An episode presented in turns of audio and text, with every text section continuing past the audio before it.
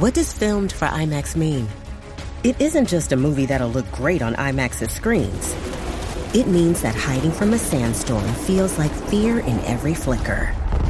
And every triumph is felt in every sound wave. And the things we've only imagined, you can truly experience those too. That's what filmed for IMAX means. Get tickets to experience Dune Part 2 now and IMAX's exclusive expanded aspect ratio.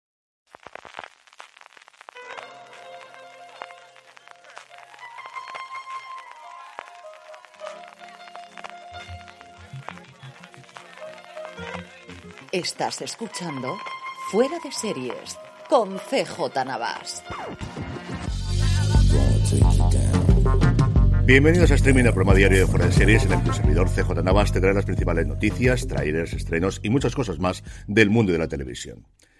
Edición del miércoles 6 de diciembre de 2023, grabando en el Día de la Constitución, grabando en festivo y grabando desde luego hoy, porque quería esperarme para conocer cuál era el resultado definitivo de esa votación del SAG-AFTRA del Sindicato de Intérpretes de Hollywood y traerosla directamente al programa. Y así es como comenzamos y definitivamente se ha ratificado el acuerdo entre el sindicato y las productoras con una aprobación del 78,33% de los miembros, que aquí evidentemente todo depende de cómo lo queráis ver. Si lo comparamos, por ejemplo, con la ratificación del sindicato de intérpretes es muy, pero que muy baja, pero si tenemos en cuenta el run que había, especialmente en redes sociales en los últimos tiempos, la verdad es que el margen es bastante grande, de un 77 a un 23%, como podéis comprender, desde luego la cosa ha ido bastante, bastante bien.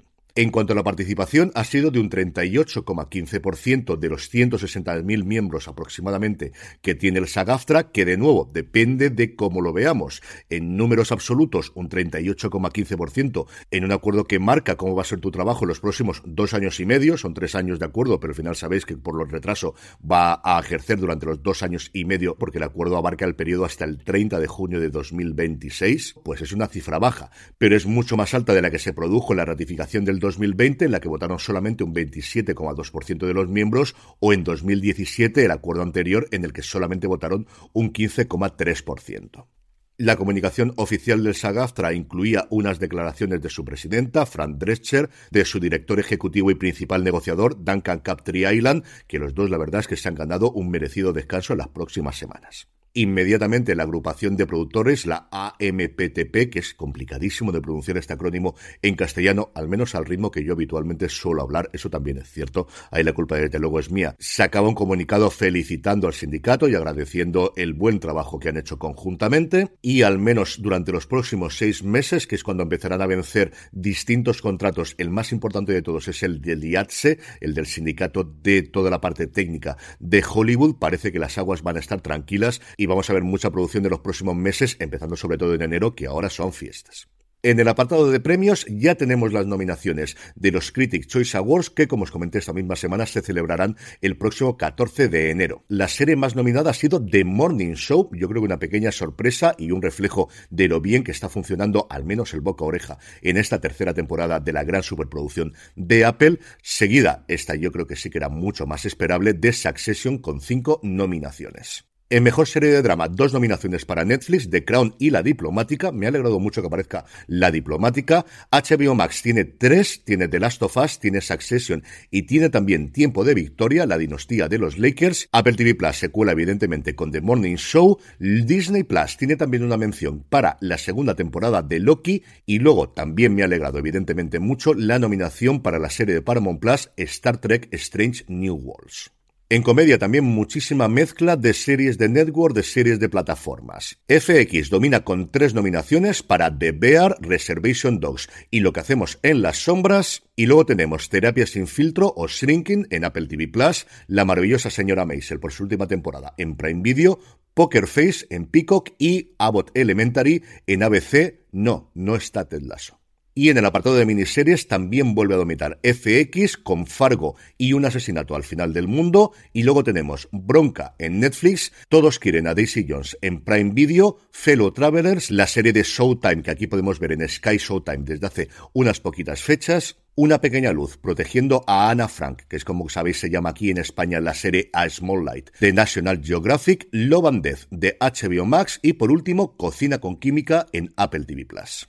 Tenemos además nominaciones a interpretación, tanto categoría masculina y femenina, interpretación principal e interpretación secundaria, pero no hay categoría ni a guion ni a dirección, a diferencia de los semis. Mejor talk show, mejor especial de comedia, mejor serie animada y mejor serie internacional en lengua extranjera, en la que desgraciadamente no tenemos ninguna serie española.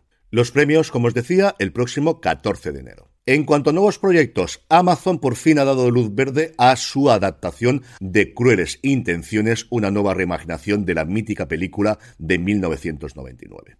El proyecto ha estado dos años en desarrollo dentro de Amazon. No estaba nada claro si va a ir a Freebie o a Prime Video. Finalmente parece que va a ir a Prime Video. Serán ocho episodios de una serie que ha sido creada por Sarah Goodman y Phoebe Fisher, que ya trabajaron para Prime Video en Sé lo que hicisteis el último verano, la adaptación a serie de la popular película.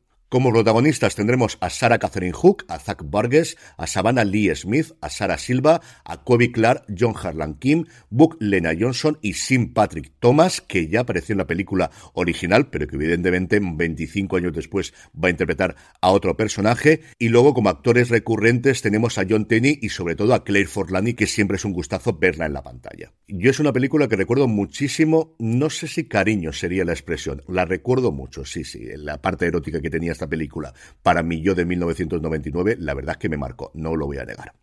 Por su parte, Netflix ha encargado Ransom Canyon, una serie que de alguna forma intenta repetir el éxito que está teniendo recientemente con Virgin River y que estará protagonizada ni más ni menos que por Josh Duhamel y Minka Kelly. La serie es una adaptación también de una saga de novelas, en este caso escritas por Robin Carl. De la adaptación se va a cargar April Blair, que ya trabajó en All American y sobre todo recientemente en Miércoles. Y la misma jefa de drama de Netflix hacía esa comparación con Virgin Riven diciendo sobre la serie que es un show multigeneracional en un rancho, algo así como Virgin River más Yellowstone. Pues entre esto, Josh Duhamel y Minka Kelly, desde luego, a mí me tienen totalmente dentro. En cuanto a fichajes, Spider-Man Noir, la nueva serie que está desarrollando Prime Video sobre el popular trepamuros en la Nueva York de 1930, ya tiene nuevo co-showrunner. La serie había sido inicialmente desarrollada por Oren Uziel, que trabajó en The Lost City, y al proyecto se ha incorporado Steve Lightfoot, que recientemente trabajó en Shantaram, esa serie que pasó sin pena ni gloria en Apple, pero especialmente en The Punisher para en su momento Netflix, actualmente Disney Plus. Entiendo que a partir de ahora empezaremos a conocer el casting. Recordad que Milo Ventimiglia le ponía la voz al personaje cuando lo hemos visto en las distintas películas animadas recientemente de Spider-Man, pero creo que no lo tendremos en esta serie. Ojalá me equivocase, porque sería todo un puntazo tener a Milo Ventimiglia interpretando al hombre araña, pero una serie, desde luego, Spider-Man en la Nueva York de los años 30 haciendo de detective, es una serie que tengo muchísimas ganas de ver. En cuanto a renovaciones y cancelaciones, hoy todo buenas noticias. Una, no por menos esperada, más feliz, Fundación tendrá tercera temporada confirmada oficialmente por Apple. Su showrunner, David Segoyer, aprovechaba la nota de prensa para anunciar varios personajes que van a llegar en esta tercera temporada. A la incorporación de la mula, que ya podíamos suponer por la segunda temporada, se añadirán Baita, Torán, Ebling y Magnífico Gigantus. Y si esta renovación estaba cantada, yo creo que no menos cantada estaba esta otra que os voy a comentar ahora, y es que John Oliver ha renovado por tres temporadas, ni más ni menos, en HBO. Last Week Tonight, sin ningún género de dudas, es uno de los programas bandera en Estados Unidos de HBO. Ya no solamente funciona bien en lineal, sino que sus vídeos en YouTube, en el que cuelgan prácticamente todo el programa, al menos normalmente la parte final en la que tiene el comentario largo semanal, se cuelga todas las semanas en YouTube y siempre tiene millones de visualizaciones. Y luego en materia de premios, no es que le haya dado premios a la cadena, es que lleva siete años seguidos ganando la categoría de Outstanding Variety Talk Series hasta el punto de que este año han cambiado las categorías, han sacado de ahí y competirá en una nueva categoría que se llama Outstanding Scripted Variety Series, en el que se enfrentará a Black Lady Sketch Show y sobre todo a Saturday Night Live. En cuanto a fechas de estreno, Netflix ha confirmado que será el próximo 23 de febrero cuando se pueda ver a través de tu mirada la tercera película con la que se cierra la trilogía a través de mi ventana. La película estará de nuevo dirigida por Marshall Forest, volveremos a tener a Clara Galle y a Julio Peña en un reparto en el que además tendremos a Enrique Masip, Hugo Arbues, Natalia Zahara, Emilia Lazo, Andrea Chaparro, Iván Lapadula y Carla Tous. La producción vuelve a estar a cargo de Nostromo Pictures y una de estas sagas juveniles, románticas, eróticas que están funcionando tremendamente bien en las plataformas, especialmente en Netflix.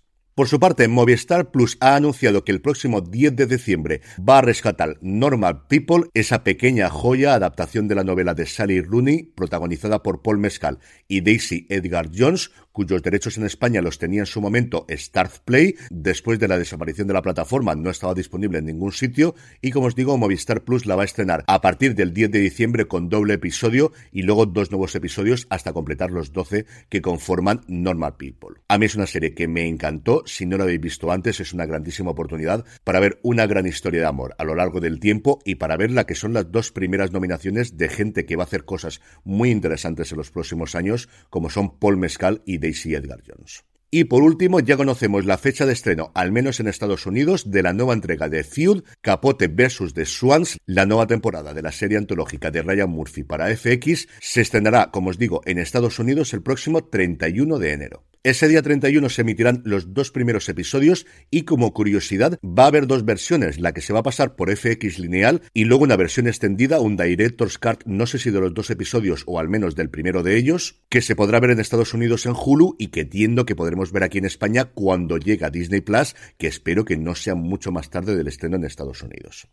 La serie adapta el libro de Lawrence Limer llamado Las mujeres de capote, una historia real de amor y traición y tiene un reparto de estos que quita el hipo como es marca de la casa. Como capote tenemos a Tom Hollander y como esas mujeres que rodeaban su vida a Naomi Watts, a Diane Lane, a Chloe Sevigny y a Calista Flohart. Y por si esto fuera poco, además tenemos a Joe Mantello, a Treat Williams, a Russell Torby, a Molly Ringwald y a Demi Moore.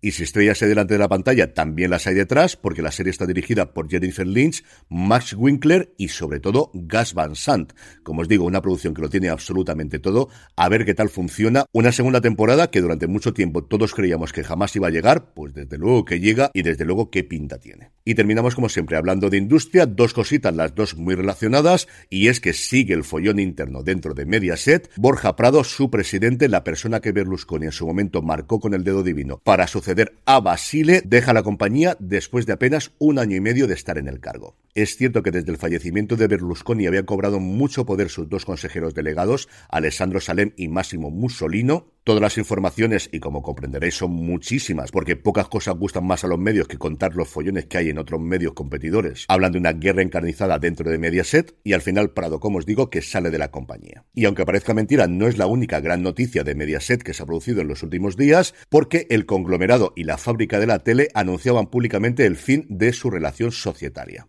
Un divorcio que estaba más que anunciado cuando a principios de esta semana supimos que tres de los grandes programas de la fábrica de la tele, tres de los grandes después de cancelación de Sálvame, evidentemente, Socialité, Todo es Mentira y Viajando con Chester, que hasta ahora producían ellos, iban a pasar a ser producidos por otras compañías de la órbita de Mediaset, pero indudablemente es el fin de una era. 17 años llevaba esta colaboración entre la fábrica de la tele y Mediaset, prácticamente todo el periodo. Basile, su influencia en la programación es absolutamente indiscutible y veremos, más allá de los juzgados, que desde luego es la parte importante, el futuro que tiene la productora en los próximos años.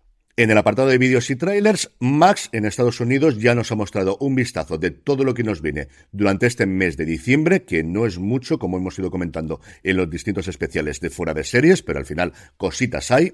Prime Video ha hecho exactamente lo mismo y teniendo en cuenta que aquí está Richard, todo lo demás yo creo que sobraba, pero bueno, el caso es que nos cuentan todas las cosas que se estrenan en el mes de diciembre, más allá de la segunda temporada de Richard. Y por último, recomendaros un vídeo de Netflix de su canal secundario de Still Watching, en el que los miembros de One Piece eligen sus villanos favoritos de la primera temporada de la serie del gigante rojo. ¿Qué queréis que os diga? Estas cinco personas juntas hablando de cualquier cosa a mí me entretienen mucho y me hacen sacarme una sonrisa siempre. Y vamos ya con los estrenos del día, pero antes una pequeña pausa. Estamos ya de vuelta para comentar los tres estrenos que tenemos hoy. Quizás el más interesante por nombre es el de American Horror Story Delicate en Disney Plus, ya hemos hablado mucho de ella, la nueva entrega de la serie antológica creada por Ryan Murphy y Brad Falchuk, que en esta ocasión solamente produce el segundo, Ryan Murphy no estuvo en esta temporada, la primera vez que se basa en un material ya escrito, en el concreto en el libro Delicate Condition de Daniel Valentine, y cuyo gran reclamo es la presencia de Kim Kardashian en uno de los papeles secundarios, que no me canso de decir que está francamente bien. Por su parte, Netflix nos trae La paz de Marsella, mientras un narcotraficante intenta apoderarse de Marsella, un capitán de policía y su temerario equipo le dan la bienvenida a una nueva recluta que trae sus propios objetivos. Y por último, en Movistar Plus tendremos una nueva entrega de Informe Plus a partir de las 11 de la noche llamado Mr. Klein, un árbitro entre un millón. Abraham Klein llegó a Sarria el 5 de julio de 1982 para dirigir el que muchos consideran el mejor partido de la historia de los mundiales.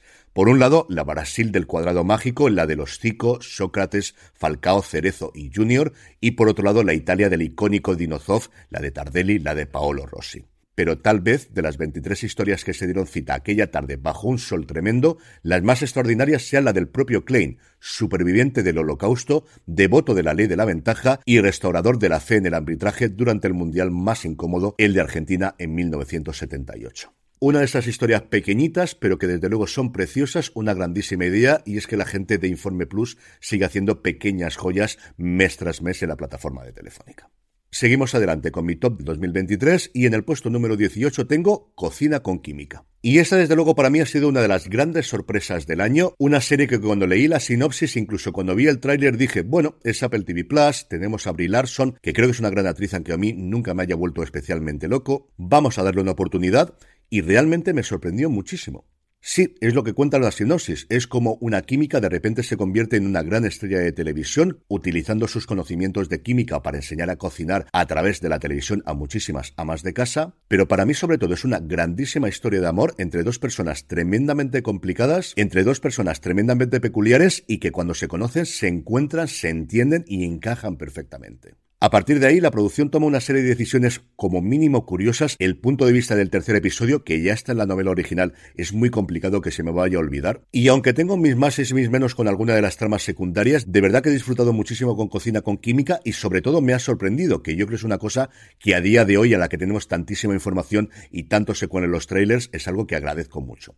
Así que Cocina con Química es la serie que ocupa el puesto 18 de mi top 20 de este 2023. Y acabamos como siempre con la buena noticia del día y es que A Contra Plus incorpora a su catálogo 50 grandes películas de la historia del cine. A Contra Plus, por si no lo sabéis, es la plataforma de suscripción y alquiler de contenidos audiovisuales que ha impulsado a Contracorriente Films, una de las principales distribuidoras de nuestro país. Arrancó en marzo de 2022 con 300 títulos y actualmente se acercan al millar y en esta nueva tanda se incorporan sobre todo muchísimos éxitos de la mítica RKO. Damas del Teatro, El Hotel de los Líos, Campanadas de Medianoche, La Colina de los Diablos de Acero, Ciudadano Kane, El Ladrón de Bicicletas, Divorcio a la Italiana, El Evangelio según San Mateo, Cuerpo y Alma, Malas Calles o Los Héroes del Tiempo. A Contraplus sigue costando a día de hoy 4 euros al mes o 40 euros al año y por 2 euros más, 5 euros al mes o 50 euros al año, la suscripción incluye todos los meses una entrada de cine para alguno de los títulos